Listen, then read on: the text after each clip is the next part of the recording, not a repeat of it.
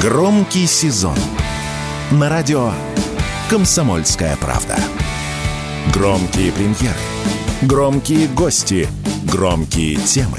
Весь мир услышит Россию. Весь мир услышит радио «Комсомольская правда». Тактика Данюка. Никита Данюк и Владимир Варсобин подводят итоги недели и с оптимизмом смотрят в будущее. Да, у микрофона Владимир Варсобин. Никита, вы опять далеки от меня. Здравствуйте. Да, я прошу прощения. У нас э, же с вами как бы паритет, правильно, мы уважительно друг к другу относимся. Вот э, накопилось, что называется, э, с вашей стороны. Я сейчас пользуюсь случаем. И, а, с безопасного расстояния хотите, да? Да, да, да, естественно, извиняюсь перед уважаемыми зрителями Хорошо. и слушателями. Обязательно наверстаю э, свое наличие в студии «Комсомольской правды», замечательной, любимой, прекрасной, единственной, неповторимой. Владимир, я вас приветствую. Хочу напомнить, что у нас есть тактика, и мы ее будем придерживаться в течение этого часа, обсуждая самые важные события, происходя, которые произошли за неделю. Ну, ваша волшебная определенные слова нельзя, конечно, пропустить. Это же ваш фирменный, значит, возглас э, насчет оптимизма. Ладно, посмотрим, попробуем добыть этот оптимизм из этих новостей, которые я вам сейчас зачитаю. Начнем с э, того, что он э, готов, э, готовы, Объединенные Нации, готовы на все ради зерновой, зерновой сделки.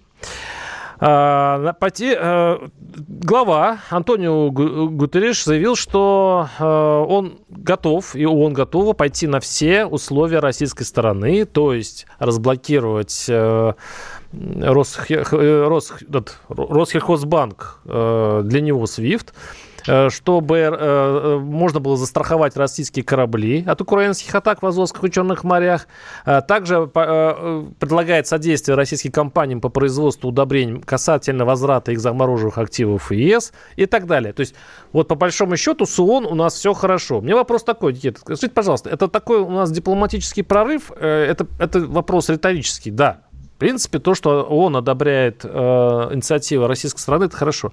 А теперь о практике. Э, действительно ли в этом случае Запад послушает ООН? Конечно, нет. Запад и не собирается слушать ООН. Вообще, я считаю, что Организация Объединенных Наций откровенно играет на стороне наших противников. И несмотря на то, что есть очередные Э, последние ООНовские заявления, вот как есть последнее китайское предупреждение, так есть уже последние уже стопроцентные какие-то очередные заявления со стороны Гутерреша. Верить им не стоит ни в коем случае. Почему? Потому что принцип очень, очень простой. Если у вас есть какие-то гарантии выполнений этих обещаний, если у вас есть реальные механизмы заставить например, отменить Европейский Союз санкции в отношении Россельхозбанка и использование SWIFT. Если у вас есть возможность разблокировать доступ российских удобрений на европейский рынок, если у вас есть возможность повлиять на безопасность и на страхование российских судов в Черном море, покажите это. Сделайте это. Он этого не делает. Они очень много и правильно будут говорить на бумагах, обращаясь к нашей стороне, о том, что они вот сейчас, вот уже вот в этот раз 100% попытаются и у них получится. Но по факту, э, вы уж простите меня, уважаемые зрители, Владимир, перед вами тем более стыдно, вы все-таки учитель. Э, не знаю, ругали ли вы своих э, учеников за такие слова. Так. Но это просто разводилово. Поэтому здорово, что мы изучаем это, здорово, что ООН в очередной раз показывает чудеса дипломатической эквилибристики, но история про сначала стулья, а вечером деньги, она не работает. Если она снова начнет работать, честно могу сказать, значит э, в очередной раз российскую сторону продавили, значит, есть еще очередные какие-то негласные договоренности, либо те факторы, о которых мы просто не знаем. Но в настоящий момент это ведь очень показательно. А, как помните в сказке а, нашей русской про золотое яичко?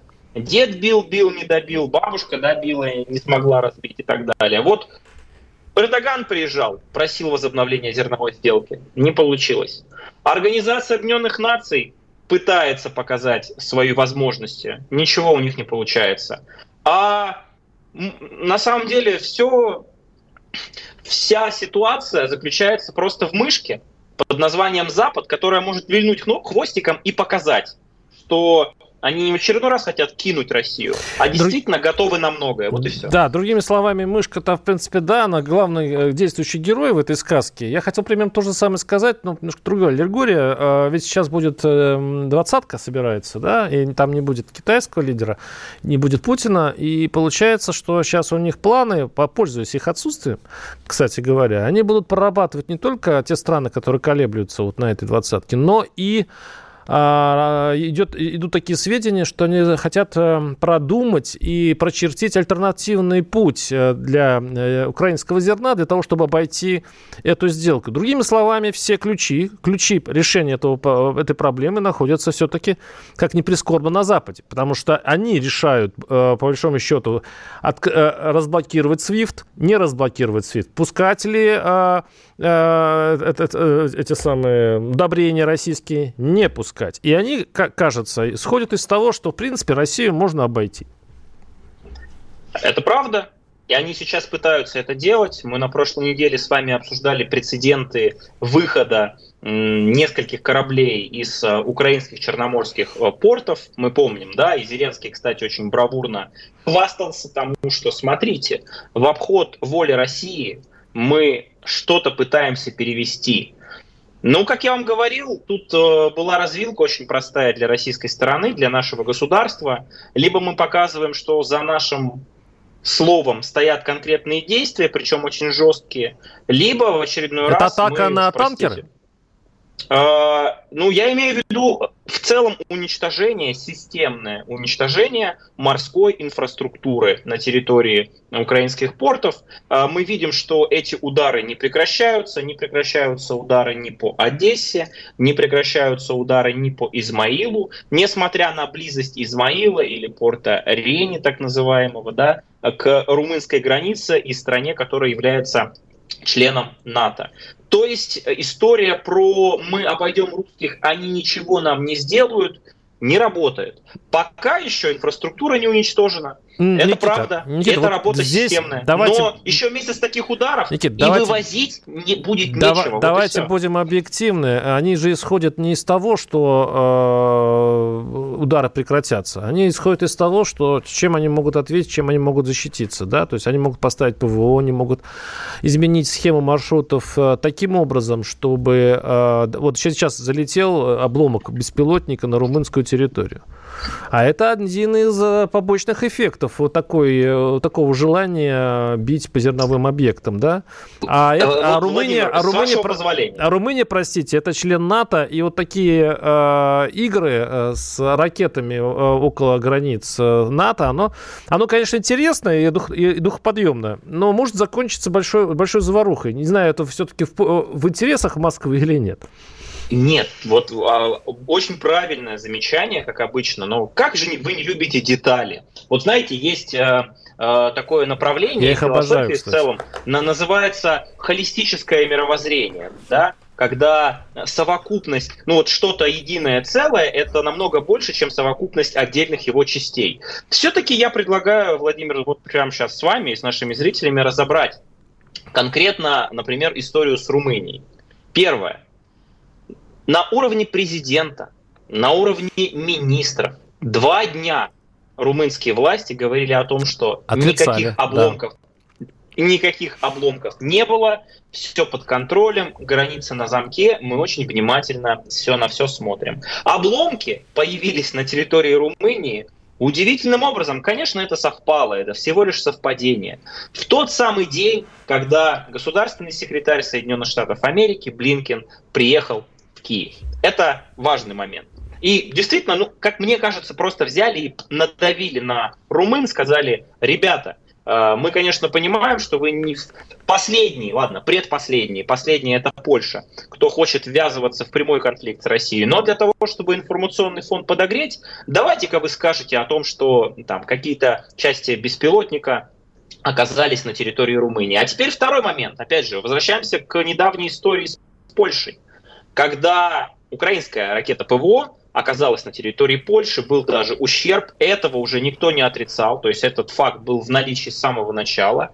И мы помним, как точно так же в прямой горячий конфликт с Россией пытались затащить самую антироссийскую, самую русофобскую, ну, с точки зрения наличия политической элиты, конечно, страну НАТО. Я имею в виду Польшу.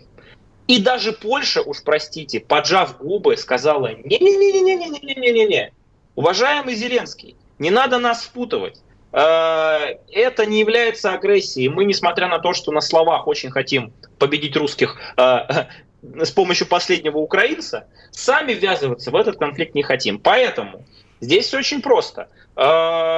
Готовность и Румынии, и Польши, и условно Прибалтики, которые теоретически могут стать следующим инструментом неким тараном в отношении России, она равна нулю. Не, э, Никита, Никита да, сейчас, сейчас у нас просто не остается немало, мало времени, давайте все-таки ремарочку сделаю. Знаете, вот мне ваша вот эта речь очень напоминает э, речи двухлетней давности, когда примерно с таким же вот активностью, с таким же э, оплобом говорили, что э, Запад не ступится, Запад испугается, и Запад не будет, в общем-то, участвовать в том, что э, произойдет, и что они вообще трусливые ребята. Вот вы сейчас тоже думаете, что они такие трусливые и не вяжутся, я, а я говорил так, что люб, в любом случае риски играть порохом и огнем э, в этом случае все равно, скажем так, не очень разумно, потому что есть определенные моменты, когда даже трусливые условные поляки или румыны могут со вздохом взяться за оружие. Но мы об этом поговорим через несколько минут. Радио «Комсомольская правда» представляет уникальный проект. Аудиокнигу Дмитрия Стешина «Священная военная операция. Год СВО. День за днем. Плечом к плечу с героическими бойцами и простыми людьми» Вместе с Дмитрием Стешиным слушатели пройдут через будни Донецка, штурм Мариуполя, радость побед и горечь неудач. Это искренняя проза без прикрас. Слушайте с понедельника по четверг в 9 часов вечера по московскому времени на радио «Комсомольская правда». Тактика Данюка. Никита Данюк и Владимир Варсобин подводят итоги недели и с оптимизмом смотрят в будущее. Да, у микрофона Владимир Варсобин. Э, и, э, Никита, давайте поговорим о наших. Я вас всегда призываю поговорить о внутренних делах России. Вы часто... Я всегда не отказываюсь. Ну, вы Я не отказываетесь, но, но со скрипом. Ну, потому что вы все-таки специалист, конечно, в что политических скорее дел. Но мне всегда болит больше, к сожалению, не знаю, мне при, приходится признаваться в этом, мне больше болит за то, что происходит внутри России, чем то, что происходит снаружи. Так поговорим а, а вот мы будем говорить при этом о долларе, как ни странно, да, который сейчас э, стоит уже выше 97 рублей, несмотря на то, что вроде все меры Центробанк и правительство уже э, предприняли, и он, по идее, должен был снизиться, он снова ползет, как температура у чехоточного. А евро вот стоил уже более 104 рублей, а одновременно цены на бензин и дизель взлетели. Э, он, э, по данным Росстата, потребительские цены на топливо выросли значит, с начала года не так сильно, там 5-6%. Но сейчас, вот сейчас именно на биржах э, идет он вверх, там с 57 тысяч рублей до 68 тысяч на тонн, 18%. А получается, что сейчас на заправках это уже дело времени, чтобы там повысились цены, тоже хорошо, потому что они уже в убыток себе торгуют.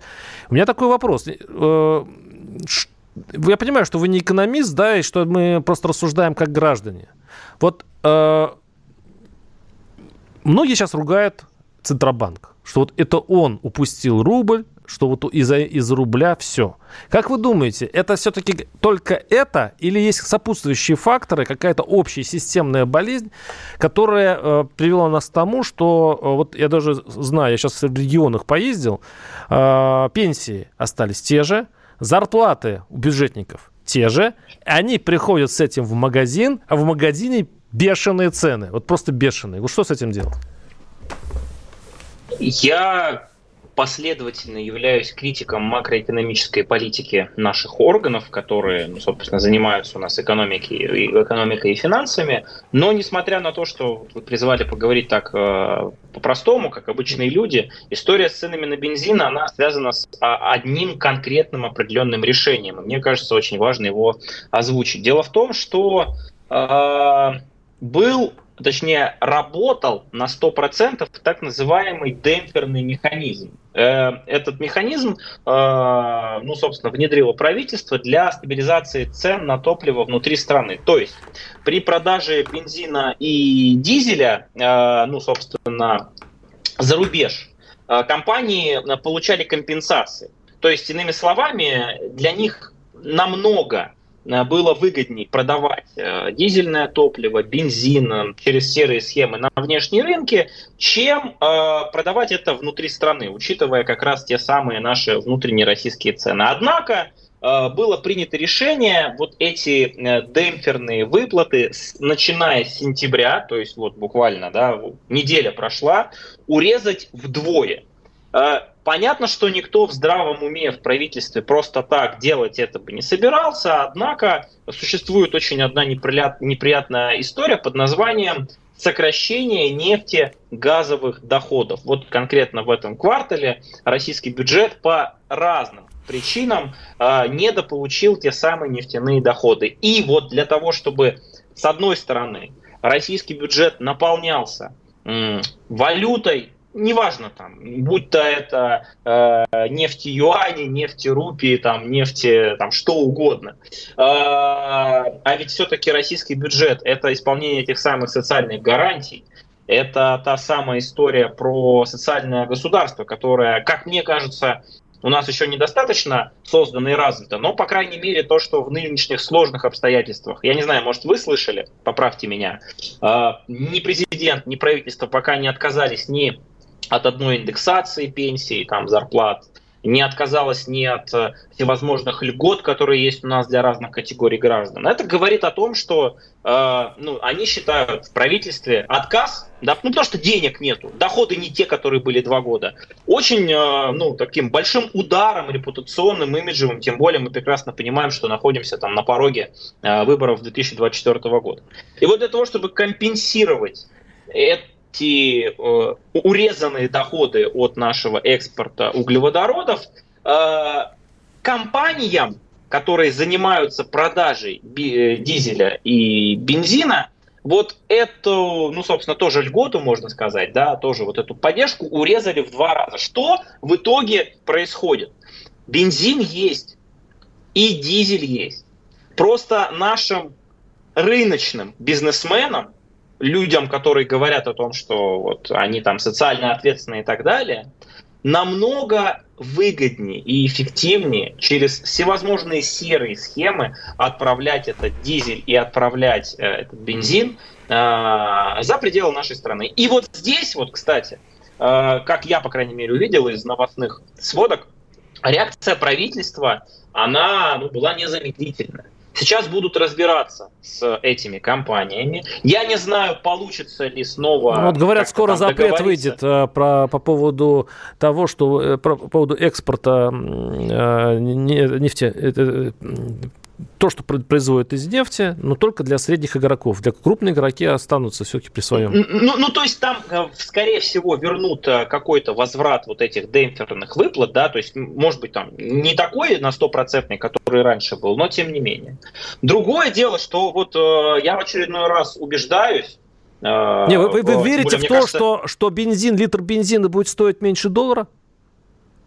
Нет, но я считаю, что литр бензина будет стоить меньше доллара, потому что у нас сейчас по курсу 1 доллар 100 рублей. Да, да но, он, знаю, но он когда... Пос... вы а бензином, пос... я пользуюсь, пока там соточки нет. Я Слава понимаю, Богу. да, но раньше он где-то в районе 80 центов все-таки блуждал, да, то есть он около доллара был всегда. А тут раз, и получается, он становится в полдоллара, да, и вы в это верите. Что ну, вот э, правительство сможет удержать, сможет удержать да, в этой цене. Здесь вообще не вопрос веры. Здесь история про то, что растут э, цены на нефть. Это тоже объективный да. фактор. Сейчас э, наша нефть марки Urals, она продается там, примерно за 74-75 долларов за баррель. А, условно там бренд, неважно, это 80 долларов. И, конечно, это влияет в том числе на внутрироссийскую цену.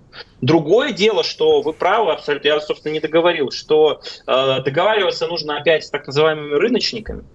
а я все-таки сторонник, может быть, уже подзабытой и даже, может быть, оплеванной школы, в рамках которой э, капитал не имеет отечества.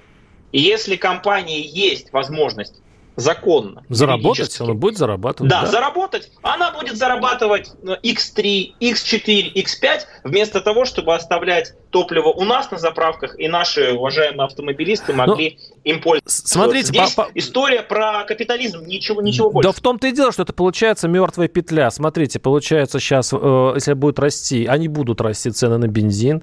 Это, они, это цены на бензин раскрутят и так уже раскручивающую инфляцию. Э, государство при придется компенсировать какие-то образом, э, повышать зарплаты и выплаты бюджетникам, потому что они не могут уже при таких ценах существовать, а это еще больше раскрутит инфляцию, и мы входим вот в этот, э вот этот заколдованный круг, когда, инфля... ну вот понимаете, сейчас я, я все вспоминаю 90-е годы, мы все их ругаем, а я вот сейчас чувствую их приближение, когда вот эти э, бумажки, эти фантики, а, они сегодня стоили столько-то, да, а завтра уже все, мы переходили в УЕ. Ну, сейчас это будет, допустим, не доллар, а будет какой-нибудь юань. Ну, наверное. Ну, а, и что, что изменится? Я вот этого, вот, это, вот эти страхи у вас есть? Они у меня есть.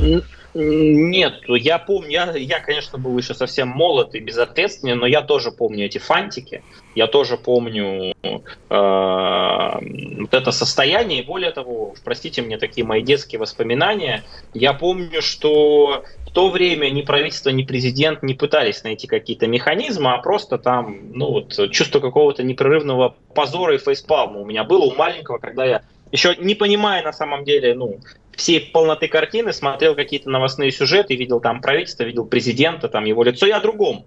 Наверное, с самого начала, и мне кажется, наши уважаемые зрители меня поддержат, опять же, может быть, нет, порочный круг, он еще заключается в том, что у нас по данным Росстата инфляция сколько там, 3,75% с начала года.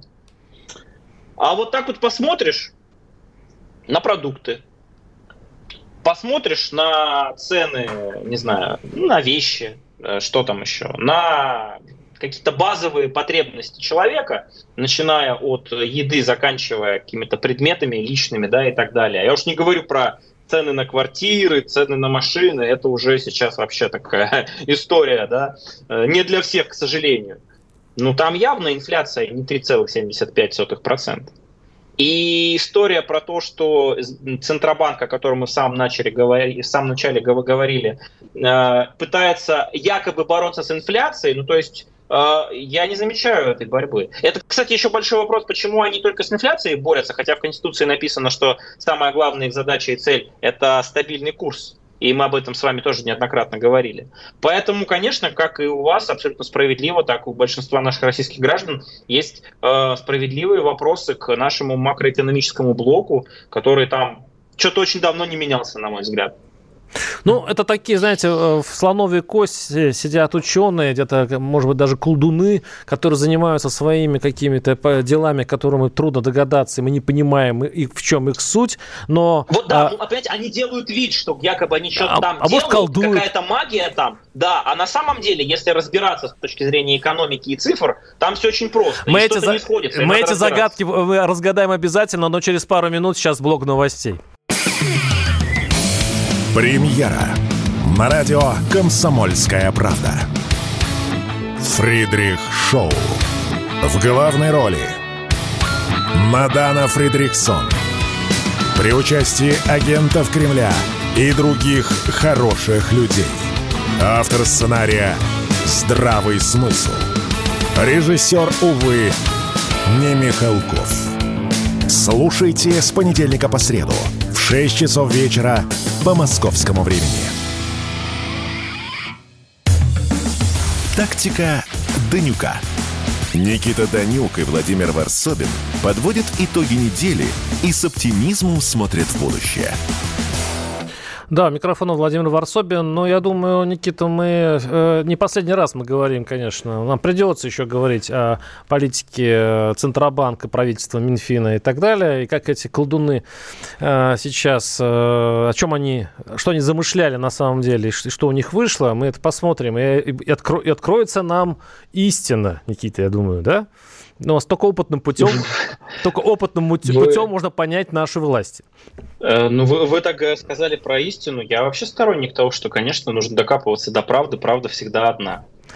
Я предлагаю докопаться еще до Еревана э, и до э, того, действительно ли мы потеряли союзника. Это очень исторически важный момент, который сейчас происходит в отношениях между Арменией и Россией, потому что вот сейчас, ну, кроме других демаршей, которые еженедельно производит Ереван, а вот позавчера, по-моему, два дня назад, он совершил уже вовсе невозможное решение о проведении на территории Армении армяно-американских военных учений а, является результатом углубляющихся отношений Еревана и Вашингтона, заявил глава постоянной комиссии армянского парламента по внешним отношениям Саркис Ханданян. Решение проведения учений США – это суверенное решение Армении. Я понимаю, что различные стороны могут иметь и беспокойность, и выражать недовольство, но это он про нас.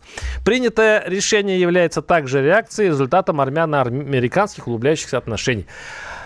Ну, ясно, что э, Армения ждала от России более решительных шагов э, в решении Карабахского конфликта. Лачинский коридор, хотя он там находится, наши миротворцы, до сих пор не разблокирован, и это воспринимается внутри Армении, по сути, как предательство. Я уж вам сразу скажу напрямую.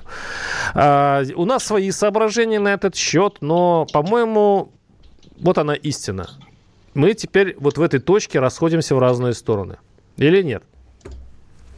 Я думаю, что сейчас нынешние власти во главе с Пашиняном а, пытаются сделать все для того, чтобы конфликт а, в очередной раз вспыхнул, причем не только на территории Нагорно-Карабахской республики, на территории Арцаха, но складывается впечатление, что Пашиняну очень выгодно возникновение горячего конфликта непосредственно между Арменией и Азербайджаном. Мы не знаем, о том, что непосредственно возле Он это очень боится. Вы что? Это, не подождите, наоборот. Он, он нажимает на все кнопки, пытаясь избежать неминуемой практически войны второй.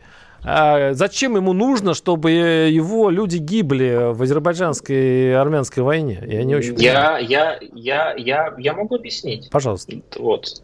А, вопрос по поводу того, для чего люди гибли, э, в том числе, когда была, ну, собственно, очередная горячая фаза в Карабахе, э, почему-то этот вопрос э, Пашиняну никто не задал, почему вы ничего не сделали. И, кстати, давайте не будем забывать, официально Армения ждала помощи России, да, мы это все знаем прекрасно, но сама ничего в отношении Арцаха не предприняла. Не объявила ни о независимости, ни о вхождении. Вот эта вся история про то, что русские должны, миротворческие силы, решить какие-то проблемы э, безопасности, которые есть у Армении и так далее, это вот очень такой важный маркер. Второй момент. На фоне вот этого грядущего возможного обострения, что делает Пашинян? А, ну, собственно, руководитель страны, которая вместе с Россией является а, членом организации договора коллективной безопасности. Пока. В рамках Он, по-моему, выйдет рамках, скоро из него, да. Ну вот да, вот в рамках которой действительно нападение на, например, Армению со стороны Азербайджана просто в рамках существующих договоренностей, оно автоматически, и это очень важно, заставит Россию предпринимать какие-то шаги. Ну, просто по-другому не, не может быть. Вот такой механизм. И вот на этом фоне, то, о чем как раз вы, Владимир, сказали, мы слышим заявление Пашиняна о том, что они, в общем-то, может быть, даже и выйдут из ОДКБ, потому что ОДКБ, по их словам, сейчас функцию не выполняет свою. Хотя нападение на территорию Армении, мы сейчас не говорим про Арцах, не было. Хотя как вот не было? Будет... Никита, вы, вот извините, вы, вы, вы тогда сказали мне, что вы очень внимательны к фактам, да? Вот здесь Конечно. будьте внимательны. Дело в том, что удары по территории Армении и даже заход а, азербайджанских войск на территорию, там они углублялись на несколько километрах и даже, по-моему, расстреляли армянских военнослужащих на своей собственной территории. А это все было. То есть, по сути, де юре нападение на территорию Армении все-таки случилось. Э, смотрите, тут очень важный момент. Э, я не помню ни одного заявления, ну, например, там, Организация Объединенных Наций или там других каких-то институтов, где бы вот этот факт, кроме армянского, ну, собственно, там, э, правительства официальных лиц, был подтвержден. Стычки действительно бывают. Одна сторона обвиняет, соответственно, там Азербайджан, вторая обвиняет Армению. История, я о другом. О том, что в момент накопления военной техники и живой силы Азербайджана, которую мы сейчас все наблюдаем, на границах Армении, Пашинян говорит следующее. Мы вообще можем из УДКБ выйти. Отправляет свою жену в Киев. Да, есть такое. Там она встречается с Зеленским. Заявляет о том, что на территории, собственно, Армении будут происходить российско-американские учения. По сообщениям ряда американских и армянских телеграм-каналов, я не ручаюсь за их достоверность, но тем не менее, вот в эти дни огромная э, группировка французских спецслужб приш, приехала в Армению и так далее. О чем это говорит? О том, что сам Пашинян делает все для того, чтобы Россия в тех или иных обстоятельствах. Это, это крайне Никита, важно. А какие у него есть не вообще... смогла... Да, подождите, какой у него вообще выбор есть? Вот смотрите, Лачинский коридор, а, да? Объясняю. Там стоят наши миротворцы, которые, по идее, ну, Россия подписалась под этим, должны, в общем-то, держать э, эту территорию под своим контролем, чтобы не было там ни армян, ни азербайджанцев. Что случается? Э, азербайджанцы блокируют Лачинский коридор, это уже почти полгода. А э, Карабах э, находится в продуктовой ну, и гуманитарной блокаде. А, это все. И что делать в этом случае Армении? То есть ждать, сидеть, ждать, уверять в дружбе Москву, говорить, что а, мы э, там братья, мы, да, мы подождем, вы же обещали? Москва сказала, да, мы обещали, ждем. А там же все хуже и хуже. Там э, концентрируются войска Азербайджана на границе. У них вообще какой есть выбор? Они сейчас метаются, эти армяне несчастные, по миру, пытаются найти хоть какого-нибудь нового союзника, который бы не боялся Турции, Азербайджана. А у нас какая же позиция? Мы боимся поссориться с Азербайджаном, даже не сколько самим Азербайджаном, а стоящей за его спиной Турцией которого мы видим как посредника разговора с Западом. И такая многоходовка, такая, такие шахматы, в котором армяне, э, армянская страна превращается ну, в какую-то разменную пешку. Что на фоне тысячелетней нашей истории выглядит немножко странно.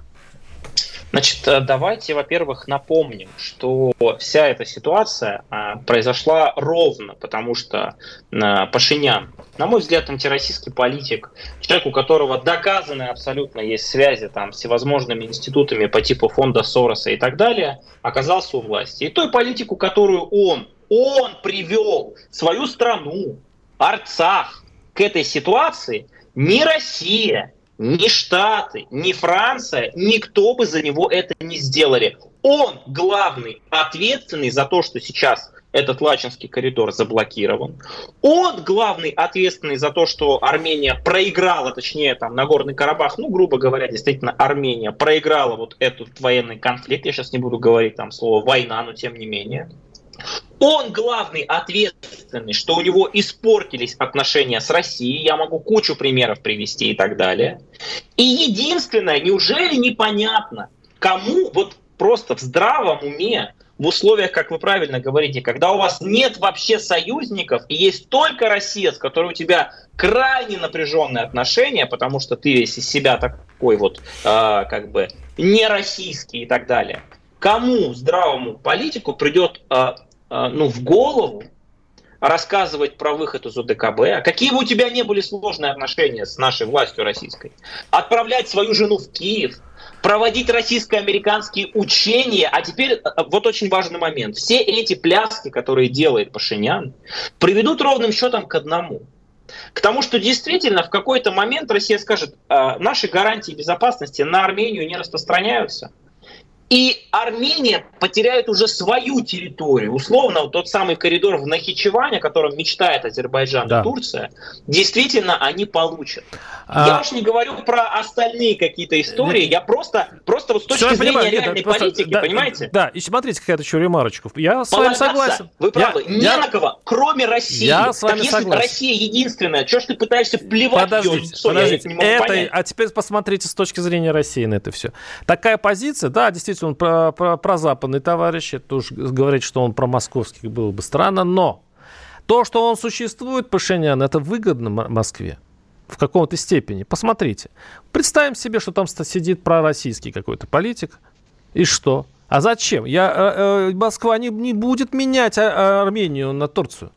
Турция, турки важнее, Турция важнее Армении. И вот эта позиция, когда можно все сослаться на то, что он, что он сам виноват и так далее. Так Москва уже в этих шахматах разменивает фигуры. Разве это непонятно? Но есть э, проблема одна. Одна проблема есть. То, что на Кавказе давать слабину. И а, по, по любому какому-нибудь своему соображению, а, своего многовекового союзника, а, вот говорить такими вашими словами, мы можем признать, что это, дескать, мы свободны от обязательств, весь Кавказ это запомнит. А вообще история взаимоотношений с Кавказом, она не строится ни в месяц, ни в год, это строится в столетие. И в этом есть большой риск. А мы прервемся, и вы ответите, обязательно ответите. И начнем, да. Да, да мы начнем именно с этого же, да. с этого же, с чистого листа.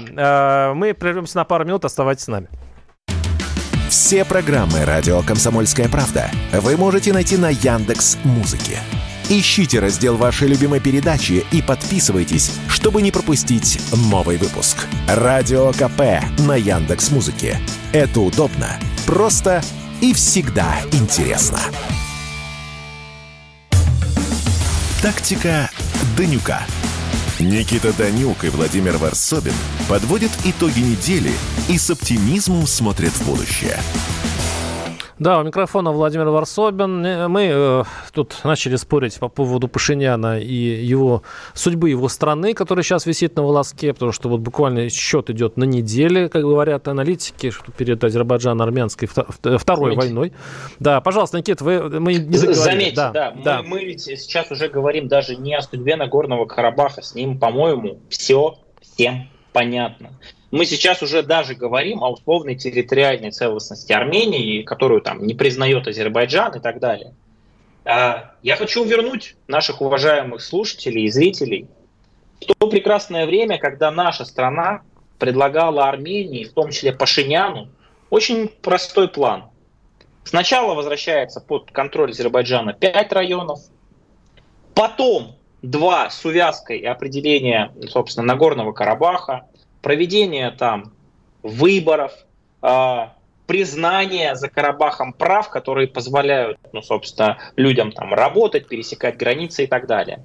Внезапно Азербайджан на тот момент был согласен, а новая власть в Армении, антироссийская власть, которая пришла, кстати, к власти не без помощи тех самых там технологий цветных революций. Я бы не назвал ее антироссийской, вы перегибаете палку. Надо знать Нет, Армению. подождите. Ну, это мы, не, мы она не была никогда знаем, что она, мы сейчас знаем, что Пашинян, конечно, это антироссийский политик. Простите, я оставляю за собой право говорить о том, что та политика, которая, ну, которую мы видим, она крайне недружная. Так вот, что ответил Пашинян, уважаемый Владимир? Вы бывали в Армении.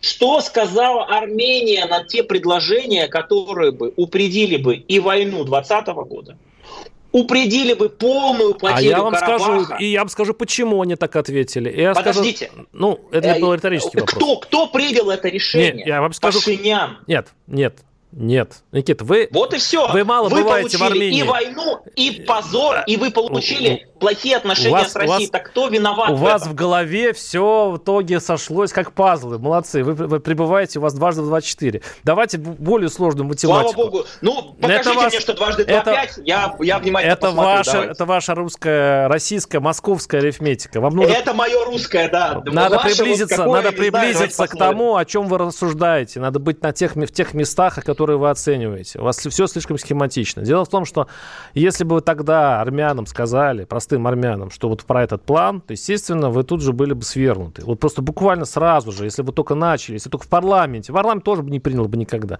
Арцак для них это очень святое место. Я даже, вот вы говорите, что он приговорено, это место. Ну, я вот даже себе не очень представляю, что будет, конечно, в этом случае э, с, с самими армянами в плане их духа.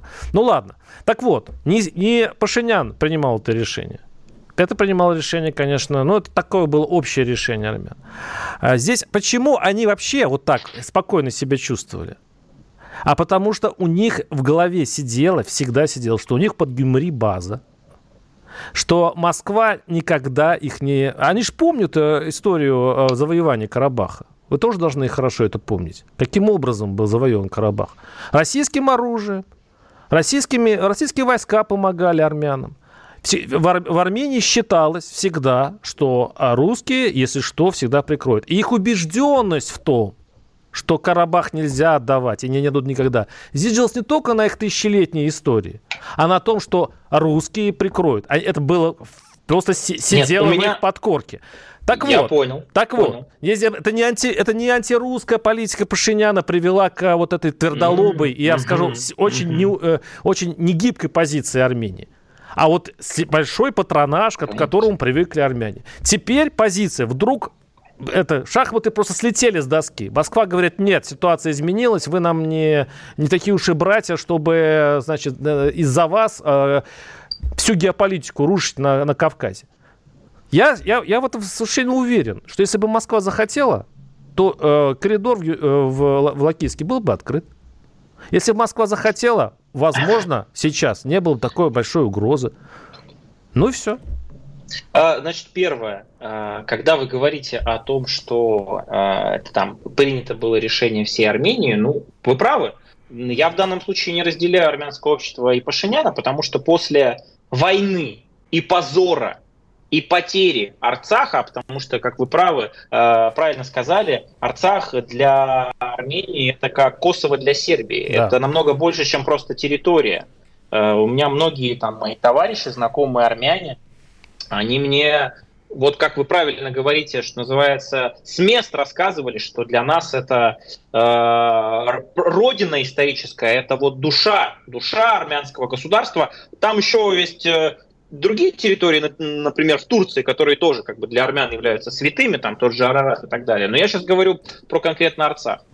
И когда случился, э, случилась эта война, проигрыш, случился этот позор, э, произошли выборы, а, и на этих выборах снова Пашинян остался у власти. Поэтому то, что имеет сейчас Армения, вы правы абсолютно, это ровно то, чего заслуживает и президент, и те люди, которые этого президента выбирали. Теперь по поводу войны, тут очень важная тоже опять деталь, которая, мне кажется, является принципиальной. А можете вспомнить, кто в итоге позвонил, когда уже было, ну, прям очевиден, очевиден этот проигрыш в Кремль, кто попросил содействие, ну, прекратить вот э, эти боевые действия. Кто в итоге их остановил, чьим тем самым волевым решением конфликт из горячей фазы снова, по крайней мере, был э, значит, приостановлен. Не была ли это Россия? Иными словами, вот даже в той ситуации, это очень важно, до войны 2020 года, ну, очередного горячей фазы, мы же те же самые видели э, антироссийские недружественные шаги со стороны Армении. Те же самые, точно так же Пашинян искал союзников во Франции, в Соединенных Штатах и так далее. Поэтому как бы даже в нынешних обстоятельствах, я уже вам говорил, несмотря на то, что отношения между Пашиняном там, и условно нашим президентом, да, нашей властью, они холодные, плевать в колодец, из которого а тебе кто в любом у нас случае теперь на Кавказе пить. союзник, Никита? Грузия, да? У нас кто союзник теперь? Нет, нет, я о другом. Нет, только я про флот не надо говорить, это я, я о другом. Вот у меня к вам риторический вопрос. Скажите, пожалуйста, когда в Армении были президенты с, с огромным количеством недостатков, я сейчас не беру внутриполитический разрез, но которые не были так откровенно антироссийски ангажированы, были ли мысли у Турции, Азербайджана военным путем решить задачи, которые у них стояли. Вы правы, не было, потому что и Азербайджан, и Турция знали, что политическая условно там элита, власть, как угодно это называете, которая лояльна Москве, за которую, опять же, простите мне мои какие-то вот э, словечки дворовые, впишется, тогда э, смысла начинать нет, даже в мыслях не было. А как только ты приходишь к власти, плюешь в тех, кто гарантировал тебе эту безопасность, и думаешь, что это будет априори всегда, получай последствия. Мы постоянно думаем почему-то о том, что вот есть позиция России, которая на которые не влияет. Никита, прекрасно, а, прекрасно. Я, вот я, и все, а я, получайте. Я, прекрасно. Мы с вами сейчас не спорим. Я сейчас соглашусь со всеми вашими тезисами. Действительно. С, когда, наконец когда, ну вы просто не знаете мой последний, э, как бы, мою последнюю карту. Тогда остановитесь, Владимир, Нет, подождите, вы правильно говорите. Когда они, когда они увидели, что между Москвой и Ереваном, Пашиняном и лично Путину наверняка идут э, такие вот процессы, и действительно это ослабляло, пошиняло и всю, всю Армению геополитически. Я тут, я тут совершенно согласен. Но я прекрасно знаю Армению до Пашиняна. И как вы думаете, почему народ проголосовал за Пашиняна, несмотря на его проигрыш войны? Тут вот в чем беда. Все ставленники России, которые были очень близки с Москвой, почему-то были очень непопулярны именно из-за того, из-за клановости системы, из-за коррупции и так далее. Почему Пашиняна голосовали? Потому что Пашинян, у него, он даже говорили, вот смотрите, смотрите, какие у нас теперь хорошие в Армении дороги. Что, денег больше стало? Нет. Денег столько же, просто не воруют. Вот я правильно б- понимаю? Беда, что... беда в том, что предыдущие, те, которые московские, вот это как и у Янукович. Вот почему-то они вот все, вот когда, чем ближе к Москве, тем они больше вороватые. Вот нет у, такого? Так у меня вопрос. У меня, у меня вопрос от противного. Знаете, вот в математике меня когда учили, там, метод от противного. Уважаемая Зелена моя учительница алгебры, большой вам привет, низкий поклон. Раз Пашинян такой молодец, делает дороги, борется с коррупцией. Что ж ты такой не молодец, не можешь одновременно выстраивать нормальные отношения с Россией? Почему, когда ты пытаешься делать дороги, и бороться с коррупцией. Обязательно, это важно, понимаете?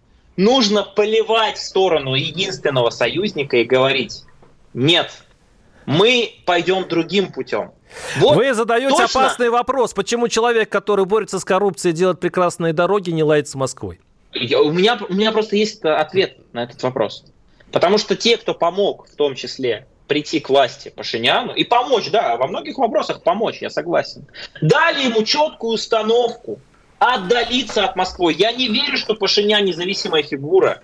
Сейчас мы прекрасно видим, чья это фигура. Все эти поездки в Киев, все эти российские, армяно-американские учения просто показывают, кто его туда поставил. А если тебя туда поставили, и ты делаешь хорошие вещи для своего общества, то ты априори не можешь выстраивать нормальные да, отношения Никита, с Москвой. Вы, вот и все. Вы иронию не, соч, не считали с моего вопроса по поводу Москва, коррупция и э, желание строить дороги. Ладно, но мы перейдем к этим темам в следующих наших передачах.